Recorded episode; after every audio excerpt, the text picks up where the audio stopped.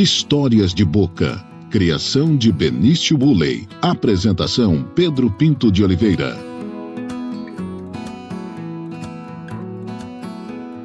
Olá, está começando o podcast Histórias de Boca. O podcast Histórias de Boca foi idealizado por Benício Woolley. Benício Woolley é o meu neto. Com dois anos, ele em casa minha filha contando historinhas da turma da Mônica, revistinha, ela falava, o Benício falava assim: não, não, não, eu quero o vovô, porque o vovô tem histórias de boca. Então, esse nome, essa marca, pertence ao Benício Woolley. E no nosso primeiro programa, na estreia do podcast História de Boca, eu estou trazendo aqui um grande amigo e é um cara que tem muita muitas histórias de boca para contar para a gente aqui, é, abrindo essa série com um nome, um grande nome da publicidade de Mato Grosso, da publicidade do Brasil, o meu amigo Gustavo Vandoni. Gustavo, a sua ficha técnica, nome, endereço, CPF, idade, filiação. Bem-vindo ao podcast Histórias de Boca. Obrigado, meu amigo Pedro mais conhecido também como PPO, carinhosamente. Tenho, é uma, uma honra para mim participar e ser o primeiro entrevistado do Histórias de Boca. Também tive a oportunidade de participar um pouquinho dessa marca aí, criando o design do logo. Essa marca é... que você vai ver quando você acessar o pnbonline.com.br, essa marca do Histórias de Boca foi criada pelo Gustavo Vandoni. É isso aí. Então, é, então foi uma, uma, uma, bela parceria. Gostei muito de ter trabalhado com o Benício, né? Um grande é, criativo. Então, trabalhar nessa parceria aí, né? De, de direção de arte e criação, tá sendo muito, foi muito legal. Espero que a gente possa fazer outras coisas juntos também. Você é cuiabana do pé rachado? Quantos anos você tem? Eu tenho 42 anos. Sou de família, a maioria da minha família é cuiabana. Não nasci em Cuiabá por uma questão logística, né? Nasceu em Várzea Grande. Eu sou paulistano. Nasci Porra, São meu, Paulo, em São Paulo, mano. Em 78, no Hospital Beneficência Portuguesa. É, meu pai e minha mãe já, já, já tinham se casado, mudaram para São Paulo, que meu pai estava terminando a residência médica. Ele é médico, estava terminando a residência médica na Beneficência Portuguesa e passaram três anos é, em São Paulo e nesse intervalo eu nasci em São Paulo, né? Então, mas vim muito, muito criança para Cuiabá. Então, quando me perguntam se é paulistano, eu falo, ah, é um gato que, que, que nasce no, no, no galinheiro é o quê, né? é gato, não tem, né? Porque não é porque nasceu lá, né? Mas a gente tem, sempre teve... Meu avô é paulista, né? Também, né? O um, um, meu avô materno, é, falecido já, mas é paulista. Mas era também um, o paulista mais matogrossense que você pode imaginar. Se falasse para ele que era paulista, ele já já achava meio ruim, né? Ele era cuiabano mesmo, né? Ele gostava muito daqui e criou raízes aqui em Cuiabá. Então, é, sou publicitário, né? É, trabalho nessa, na, na publicidade, na comunicação desde 98. É, fundei a FCS Comunicação em 99 e de lá para cá participamos de vários trabalhos aí no setor privado, setor agora também recente, recentemente, né? da metade para frente no setor público, público-privado, e também tem uma atuação é, paralela que é mais pessoal do que empresarial na, em campanhas eleitorais, né? que é uma agora, coisa que a gente gosta também. Gustavo, eu. deixa eu perguntar uma coisa. Seu pai, você falou, é, é médico. É, quando é que ele soube, quando é que você contou para ele, assim, pai, assumiu, né? Chegou, pai eu não fico bem de branco, não gosto de jaleco, não vou ser médico. Como é que foi isso? Pois é, meu, é, é, eu, eu, eu até hoje, assim, desde criança, eu sempre me recordei que eu, mesmo quando eu não sabia o que eu ia fazer, eu falava, eu, eu falava assim, medicina eu não vou fazer, médico eu não vou ser. Você não gostava de médico? Só Na, do pai? Na verdade, as memórias que eu tenho da infância, né? Na, na meu pai é, é, é, é, médico, né? Hoje ele já está assim mais avô do que e viajante do que médico, né? E eu acho ótimo que ele está curtindo os netos e viajando muito, ele e minha mãe. É, mas na época que eu era criança, as memórias que eu tinha eram muito assim. Meu pai trabalha muito é, você acordava, ele já tinha saído, você chegava, ele já estava já tava dormindo para outro dia cedo, né? E aí tinha os plantões e tinha os, os, é, os almoços que, no, que, que eram sempre corridos, né? É, e os finais de semana também. É, muitas, quantas e quantas vezes. Não tinha celular naquela época, né? Quando de criança. Quantas e quantas vezes a gente estava saindo de casa, tocava o telefone era do hospital, era da, de alguma emergência que ele tinha que atender. Porque meu pai era parteiro, né? Não tem hora. Obstetra, ginecologista, nunca tem hora. Por que, por que, que ele não foi ser dermatologista? Pois eu tenho é. um compadre, o Benedito Cesarino, dermatologista, e eu falo assim, ó, não tem urgência, pra, não tem uma pele urgente para dermatologista. Tem, né? exatamente. A não sei que seja uma queimadura, um negócio. É uma Vamos lembrando aqui, o pai do Gustavo Vandoni é o doutor Ney Pereira, médico ginecologista do Hospital Geral, o doutor Ney, que colocou muita gente boa aí no mundo, né? E abrindo um parênteses para falar desse parente, o seu avô, Rômulo Vandoni, que foi secretário de Agricultura do governo Frederico Campos e trabalhou especificamente num momento importante quando os primeiros colonos do Rio Grande do Sul vieram para fazer o plantio de arroz. É isso aí.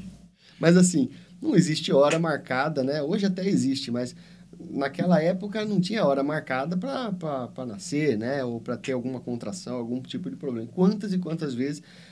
Às vezes até não foi muita, né? Mas isso marca muito uma criança, né? Da gente estar num restaurante, por exemplo, tocar o telefone do restaurante e alguém ir lá e falar assim: olha, é do hospital e tem uma emergência para você atender. Ou a gente tinha que voltar para casa, ou tinha que ficar sem meu pai. Então, eu achava que era aquilo ali era um, absurdo. E sempre eu falava, não vou fazer medicina, não vou fazer medicina para isso. Aí fui para comunicação achando que ia trabalhar menos um pouco. Trabalha do feito louco, do mesmo jeito. do cavalo. Mas é, foi, eu acho que foi por isso. Então, eu me lembro quando eu... É, a primeira carreira que eu, que eu que eu, que eu imaginava quando eu era muito criança é, era na área do direito, né, da, da advocacia, eu gostava, achava bonito, tinha um tio meu que era advogado e achava legal. a- Aí saí do, dessa área, eu também desde muito cedo sou muito ligado a, a, a processo criativo, né, desenho, desenhava sempre muito quando, quando era criança. E aí ficava ali entre a publicidade, né? A, a arquitetura foi o primeiro, meu primeiro curso. Em 96 eu entrei na segunda turma de arquitetura da, da Universidade Federal. Mas ali eu vi que não era exatamente isso. Tem uma, um respeito, uma paixão pela, pela área, mas como curioso, como, como admirador, né? Não, não trabalhar nisso aí. Então, depois eu fui para comunicação e, e já lá, né, mesmo no curso de arquitetura, eu já já meio que já estava com um pezinho na, na comunicação. Já fazia jornal no centro acadêmico, já criava ali é, é, movimentos, né? Participava de, de, de algumas ações ali, ali dentro. Então, o pezinho na comunicação foi já estava meio fincado. Encaminhado, Já né? estava encaminhado. Agora, eh, Gustavo, o que, que te dá onda ainda na publicidade? O que, que dá prazer de fazer? Eu gosto muito e é uma... uma assim, a, a minha... Eu costumo dizer que eu venho da cozinha da, da propaganda, né? A cozinha, o que, que é? É onde se cria, onde se produz. Então, a minha, minha base é essa, redação e direção de arte. E é uma área que eu tive que deixar, né? No, logo nos primeiros anos, porque, assim, a gente tem que fazer alguma uma, uma escolha, né? Então, eu tinha... Tem, é, tinha pessoas e sócios e pessoas que, que, que faziam aquilo melhor do que eu e eu precisava estar à frente da empresa na área do atendimento, que é uma área extremamente importante também, né? Eu, eu encaro o atendimento mais como um gestor de projeto, alguém que, que consegue identificar a necessidade, transmitir isso para dentro da, da, da sua equipe de desenvolvimento criativo, de planejamento, e dali obter uma, uma, uma resposta, uma, uma, uma solução, né? Então eu fui para essa área, eu tive que aprender a ser é, atendimento, aprender a ser é, fazer essa parte comercial. E durante um tempo eu fiquei afastado. E eu, eu não sabia porquê, mas eu estava ficando triste.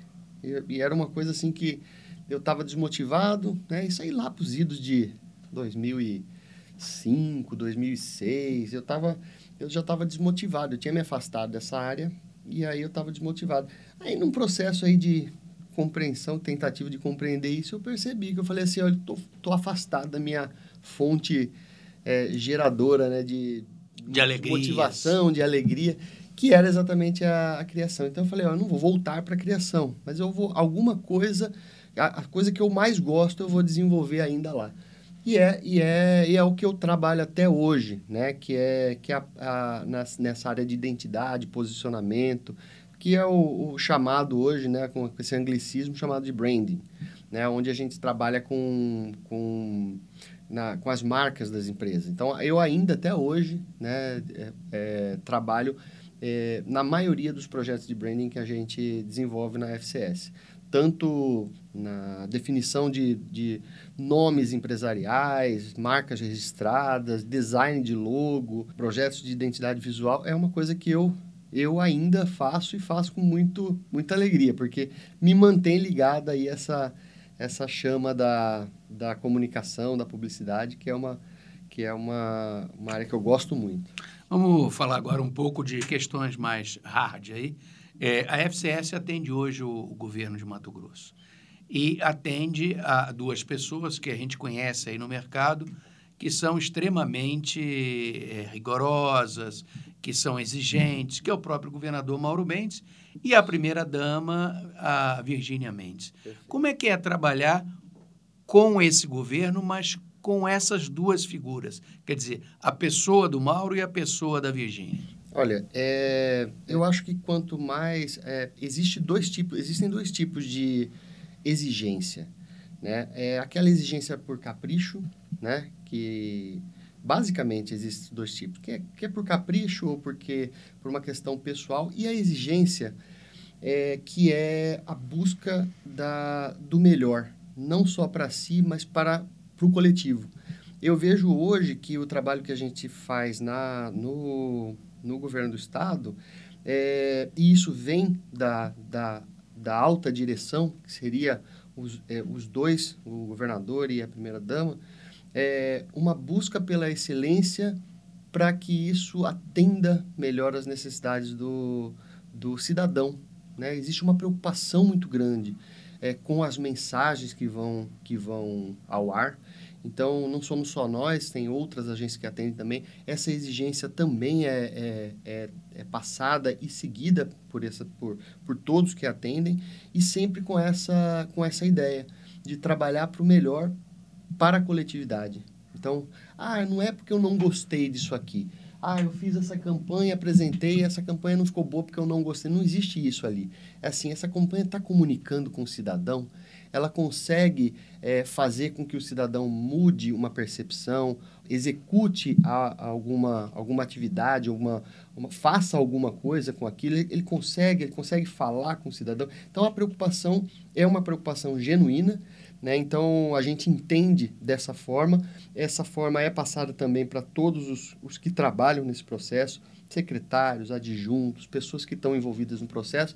Então, quando a gente está é, tá buscando a excelência para a comunicação do governo, a gente sabe que a gente está trabalhando para a coletividade. Então, a gente faz isso com, com muita alegria, com muita leveza, apesar de ser um trabalho bastante árduo. Né? As coisas acontecem muito rápido é, tudo é muito rápido é, e a gente necessita né, de, uma, de uma agilidade muito grande, né, de uma rapidez mental muito grande para entender o que, que, tá, o que, que se precisa se comunicar e agilidade para produzir também. Então, muitas vezes as campanhas chegam para a gente assim, olha, de hoje para amanhã a gente tem que resolver esse problema. Vamos, vamos.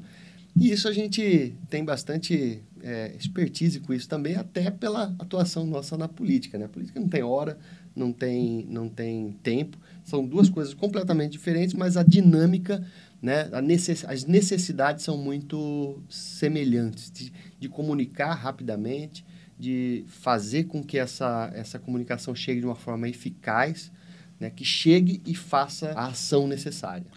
Agora, vamos, vamos falar com a pessoa, com o cidadão, Gustavo Andor. Vamos falar um pouco aí de, de Brasil, esse, esse governo que nós estamos aí. Uhum. Qual, é, qual é a opinião, qual é o seu sentimento, assim, de viver hoje nesse país com um, um, um presidente negacionista, é, bélico, é, é com, com um perfil individual egoísta, de pensar em si antes de pensar nos outros.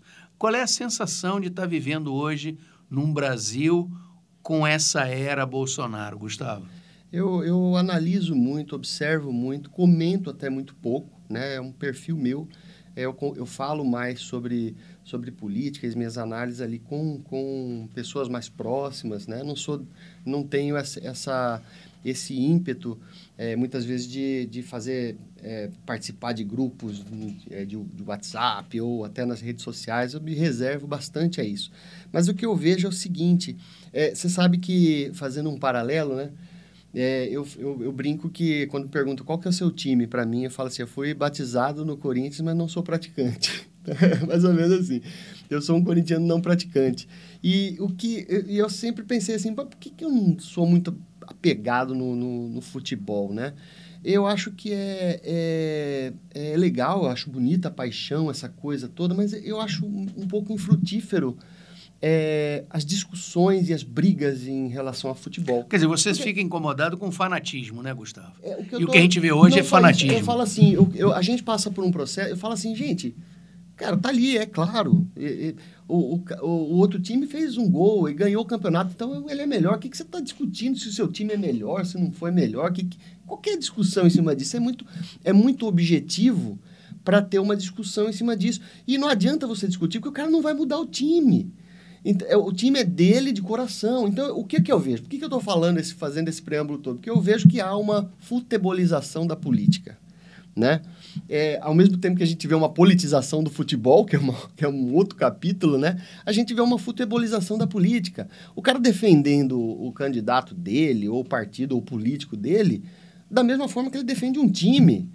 E, está errado isso. Eu não, eu não, eu não vejo essa, essa. Eu não vejo isso como frutífero, né? Profícuo, é, essa, essa discussão que, que o cara abraça ali a, a a, o político dele é, e, e, sai defendendo a qualquer custo, sendo que assim se tem algum time aí é o time deles e nós, o povo. Então é, e não consegue ver de, é, enxergar de outra forma.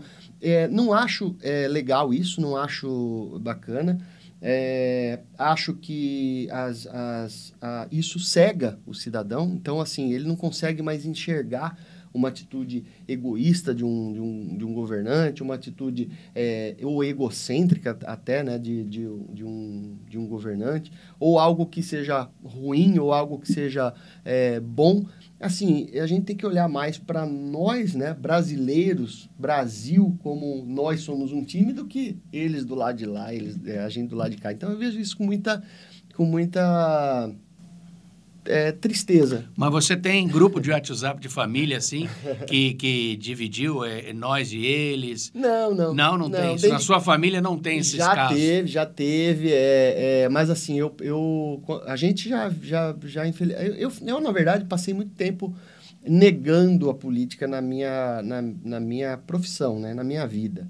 Mas, assim, dentro de casa, a gente sempre discutiu é, é, política, mas eu também já vi muita muita briga e discussão dentro de casa por causa de política. Então, você vê, é, eu, eu comecei é, na publicidade em 98, abri minha empresa em 99, nós só fomos participar de um processo eleitoral em 2010, 2009, 2010. Eu negava muito.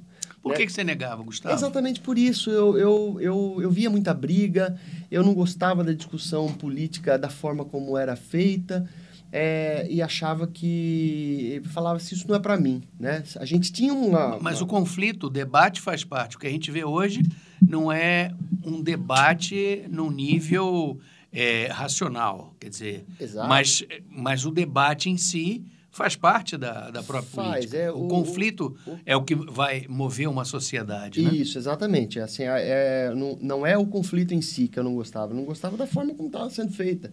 É exatamente a, a, coisa da futebolização da política, né? O cara defender aquilo ali e não enxergar o que tem de ruim, né? Fala, pô, seu, seu, o cara que você está defendendo aqui acabou de fazer essa, essa merda aqui, com perdão da expressão aqui. Você não tá vendo isso? Não, não, isso aqui é por causa disso, isso, aquilo. Não, peraí, cara.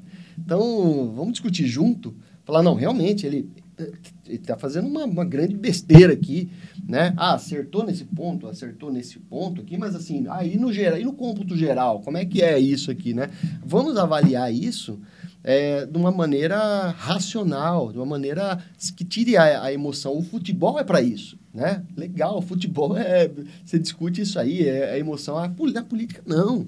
A política a gente tem que é, discutir o que é, o que é melhor para nós, para o cidadão no, no contexto. Então, eu negava muito porque eu sei, isso aí, me, de certa forma, me, me dentro de casa... Porque é o temperamento, o Gustavo não é de briga.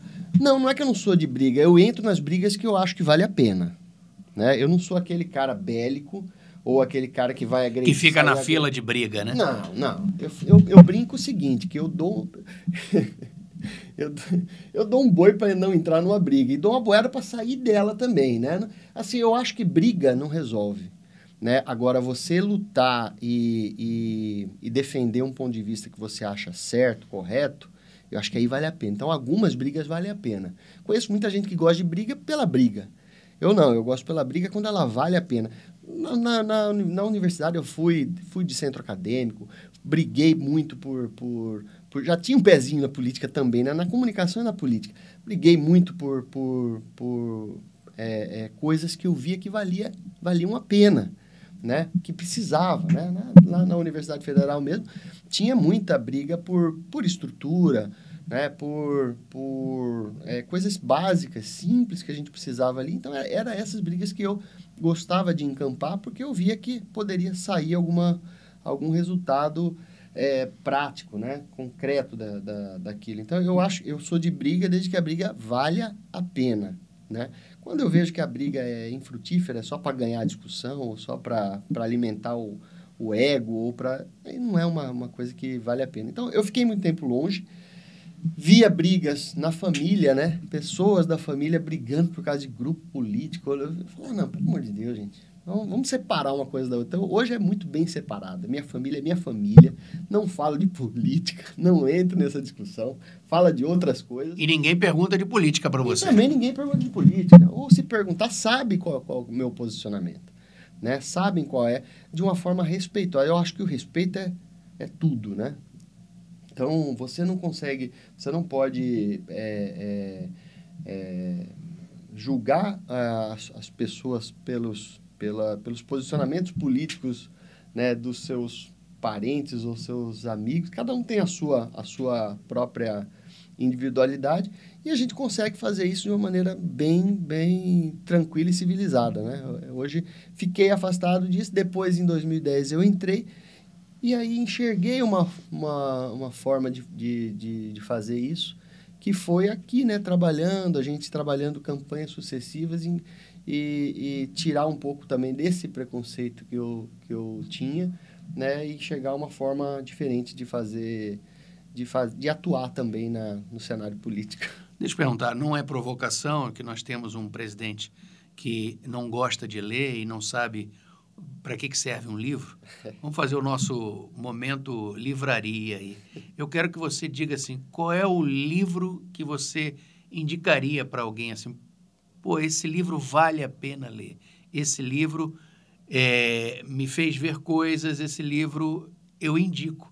Eu acho que o livro e um autor que, que você... De qualquer área. De qualquer eu, eu, área. Eu procuro é, dividir minhas leituras, assim, por temas, né? É, é... Então, são, são, são muito variados, assim. Eu leio, eu gosto de ler de tudo, né? Desde... É, não precisa ser uma biblioteca, né, Gustavo? Um livro. Puxa, deixa eu pensar aqui. Olha, na verdade, não é. Se for falar qual que é o livro da minha vida, falando no geral, é, é uma trilogia. É uma trilogia. Já devo ter falado para você dessa trilogia de um, de um grande é, brasileiro que infelizmente já nos deixou algum tempo atrás, músico, é, é, filósofo por, por, por paixão, né? Ele escreveu uma trilogia chamada Trilogia do Templo. É o Zé Rodrigues. Que é um maçom. Zé Rodrigues é um iminente, né, proeminente maçom.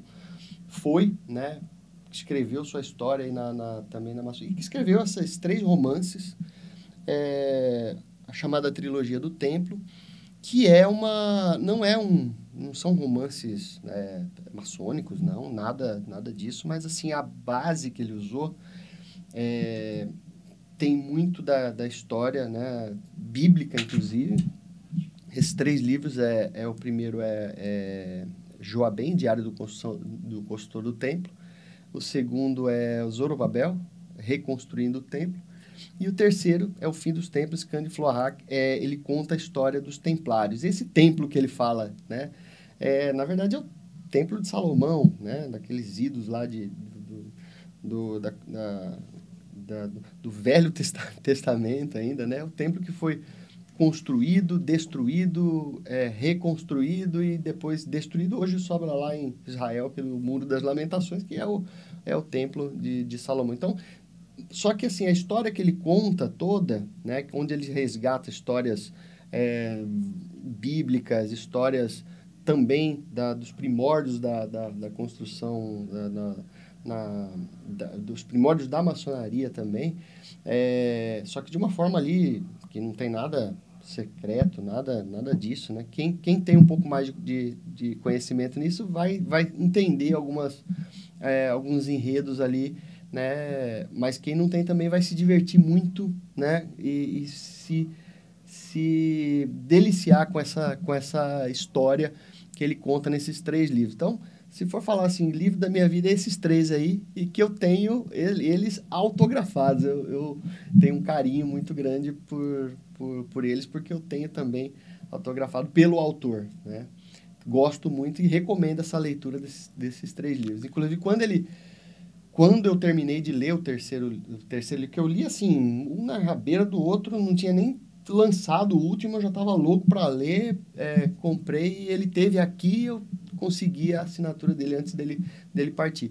Eu sei que ele estava escrevendo também a história do Brasil, é, é, é, fazendo uma reescrita da história do Brasil, também resgatando aí a história que na própria, na própria, nas próprias escrituras antigas existem é, coisas a respeito do Brasil que, que são de antes das, do descobrimento. Os fenícios estiveram no Brasil. Existe uma teoria né, os fenícios, que os fenícios estiveram no Brasil antes mesmo dos portugueses. Não sei se você já ouviu uma coisa lá na Pedra da Gávea, que parece que tem uma... Né? Eu, ele tá, estava escrevendo um livro sobre isso, e infelizmente eu não consegui achar mais nada a respeito dessa história, mas existem muitas teorias aí, né? Quer dizer, não são então os fenícios, eram os inícios, Era os... porque eles foram os primeiros. Eu estou fazendo essa homenagem é... porque você é, é um dos campeões dos trocadilhos, né, da publicidade. Então, eu tenho, em vez dos fenícios, os inícios. Eu tenho um grande mestre que é né, quem, quem vos fala aqui, me entrevista aqui. Agora, só para fazer um momento cultura, o Zé Rodrigues é, foi um grande intérprete, um grande autor, tem músicas maravilhosas. É, o Caio, que vai, vai editar esse podcast, já está puxando para a gente ouvir aí em BG Casa no Campo. Casa no Campo. Né? Imortalizada pela, pela Elis. Elis Regina. Eu quero uma casa no campo onde eu possa compor muitos rocks rurais e também era um cara dos jingles da publicidade. Quer dizer, ele também foi um grande nome da publicidade brasileira, né, Gustavo? Foi, foi. Ele, é, eu acho que tudo acaba sendo tendo uma, uma inter-relação muito grande, né? Quem não lembra daquele jingle famoso da Chevrolet, né? Num silêncio de um Chevrolet. E o meu coração bate mais alto enquanto o mundo perde a forma, eu me encontro em mim. E ele cantava ali. Eu, quando era criança, via aquele cara barbudo lá cantando aquela. tocando aquela música no piano. Eu falava, quem que é esse cara aí, né? Tá, botaram. Deve ser algum famoso. Porque o Zé Rodrigues estava no limiar ali, né? Ele não era um cara famoso como o Roberto Carlos. Mas a obra dele, né, imortalizada ali pela, pela Elise, e tantos outros, né? Sai Guarabira, né? ele cantou muito tempo com esse pessoal e tinha esse pé na, na, na publicidade, ele conseguia trazer para a publicidade a arte dele. E eu sempre falo, né, para o pessoal que trabalha com a gente, que começa novo ali com, conosco, né? Falar, ah, eu, eu trabalho com arte, né? A publicidade trabalha com arte e, e tem essa, essa velha discussão, né? Da, a gente é artista ou é publicitário? A publicidade ela tem um objetivo, né? Ela, ela vende alguma coisa, ela vende uma ideia, ela vende um produto. E você utiliza o seu conhecimento, a sua experiência, a sua referência artística para tal, né? Pra, pra, pra, não, é, não é que você é publicitário, você é artista. O artista é a arte pura, né? É a expressão, compra quem quer, né? É, é, é, consome aquilo ou, ou absorve aquilo quem quer. A publicidade, a comunicação política. Não, você está trabalhando com um objetivo. Então é aí que entra aquela coisa da busca da melhor solução. É aquilo que eu, tô, que eu acabei de falar aqui do governo do estado, né? Se eu sou um artista e vou desenvolver algum trabalho para o governo do estado, aquilo é a minha expressão, é a minha arte acabou. Eu não quero que ninguém coloque nenhum tipo de bedelho ali em cima, tal. Mas quando você está trabalhando com um objetivo publicitário, um objetivo de é, de convencer, de informar, de alterar uma percepção, você precisa estar aberto a outras, a outras sugestões, observações. Então, você utiliza da arte para desenvolver o seu, o seu trabalho. Né? E o seu trabalho é exatamente compor o, o melhor com várias, várias é, é, é como é que se diz, é, intervenções para que, para que chegue no final e consiga um objetivo. É isso aí. Gustavo, é, para encerrar, a gente aprende, aprende na vida, especialmente é, tendo a oportunidade de aprender com os filhos. Exato. Você é o pai do Pedrinho. Isso. Me conta uma história assim, assim, poxa, eu aprendi com o Pedrinho alguma coisa. Uma coisa que te marcou ouvindo o filho falando. Olha, é um filho é um aprendizado diário e de vida, né? Eu nunca imaginei que eu fosse pai, primeiro. Não, também não era um... nunca foi, né? Eu, eu, às vezes até me julgo por falar isso, mas assim, até, até o momento onde eu eu conheci a minha esposa e, e a gente... E ela, Dona Simone. Simone, e, e, e ela é, é, deu positivo o teste de, de, de eu, eu, não, eu não pensava assim, não era uma coisa que eu pensava. Na verdade, eu sempre vi essa coisa da paternidade como uma responsabilidade muito grande e que eu falava assim, meu Deus, né? Será que eu estou preparado para isso? Será que é, é algo que eu, que eu nasci para isso? E assim, depois que você tem filho, pelo menos no meu caso, eu vi assim que não adianta planejar. Não adianta você querer ser muito, olha, eu vou, vou pensar isso, vou planejar aquilo, vou, né? Então, assim, a, a, a, ou, criar muitas expectativas, porque é um ser humano que foi te confiado por Deus, eu acredito em Deus, é, muito, e, e que você não tem absolutamente nenhum controle sobre isso. Não tem. No máximo, você vai, vai ser uma influência, né? Você vai ser uma, uma, uma referência ou não também, ele pode olhar para você e falar assim: você é tudo que eu não. Ué, eu conheço um cara aqui que tem uma, uma declaração aqui e diz: olha, o pai médico, Exato. eu não quero ser médico. Exato. Então, assim, se, se meu pai tinha. Meu pai é muito tranquilo com isso, né? Assim, ele nunca. Nunca quis influenciar ou falar, você vai seguir os passos. Não, nunca. É, mas a, imagina se fosse o contrário, né? Imagina se ele tivesse o sonho de ter um filho mais velho, médico tal. Imagina a frustração que não ia ser, né? Então eu procuro hoje com, com o Pedro não não me não criar expectativas exatamente para não para não me frustrar.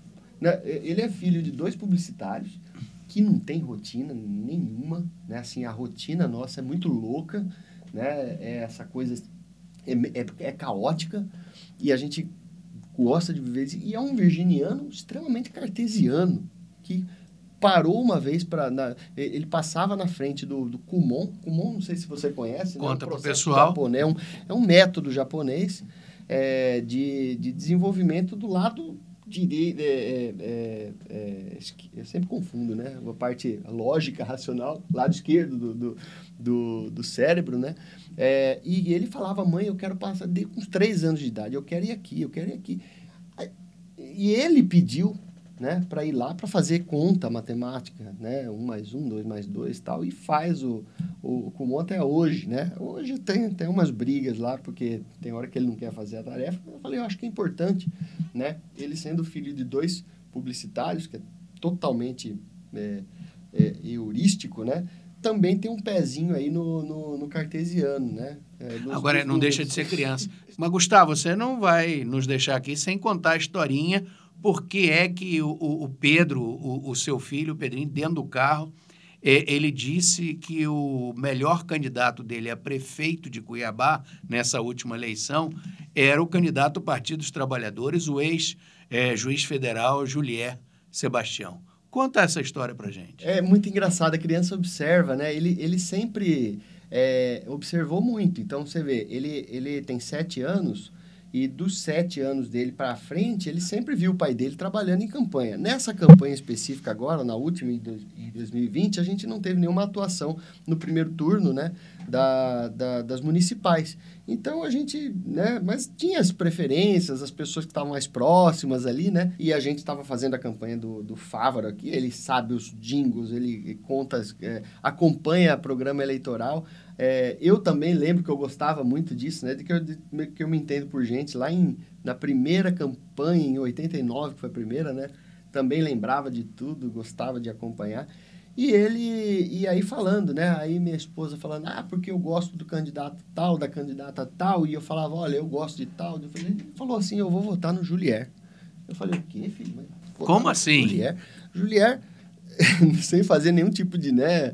É, é, não estava no nosso radar ali, né? Ele estava entre um ou outro time, ele não estava, mas ele falou, não, eu vou votar no Julier. Eu falei, no Julier, você gosta do Julier, então, da onde você conhece o Julier? Ele falou, não, da televisão, eu gostei dele da televisão. Eu falei, é mesmo, filho, mas qual que foi? Foi alguma ideia que ele teve? Ou alguma coisa que ele falou, né? Querendo entender, né? Por que, que uma criança de 7 anos ia gostar é, do, de, de alguma proposta específica. Ele falou, não, porque ele tem um... Atrás dele tem lá uma, um negócio cheio de balinha. E eu gostei da balinha, falei, Era o cenário, decoração o com um baleiro. Ele tinha um baleiro ali no fundo, que aquele baleiro foi, foi foi, eu falei, olha, se, se, essa, se essa criançada de 7 anos votasse, se ele representasse alguma amostra, o Julier acho que estava bem.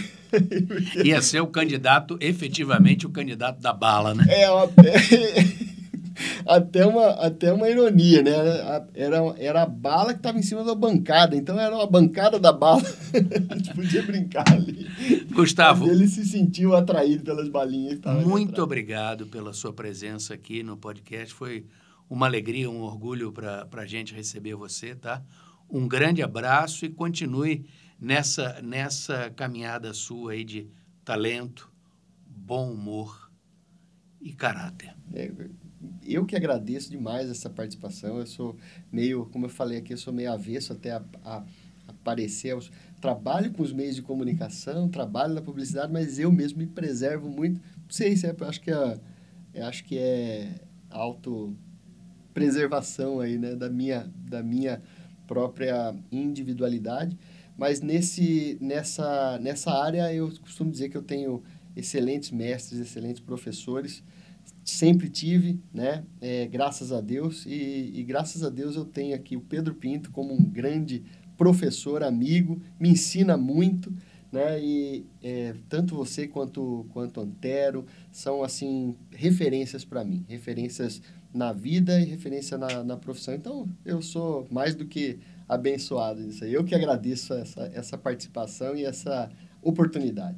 Bom, depois desse momento de rasgação de seda, é a gente vai a gente vai vai ficando por aqui e até o próximo podcast Histórias de Boca, um nome, um programa idealizado por Benício Uley e eu aqui estou na apresentação, Pedro Pinto de Oliveira. E nesse encerramento do nosso Histórias de Boca, vamos terminar com mais uma música do grande Zé Rodrigues, Boa Viagem, que aliás é uma música que o seu sócio, o Muriaci Júnior, gosta muito e que hoje é o seu sócio remoto, que está lá em Maceió. Exatamente, curtindo a praia. E eu aqui trabalhando. Mentira, ele também tá.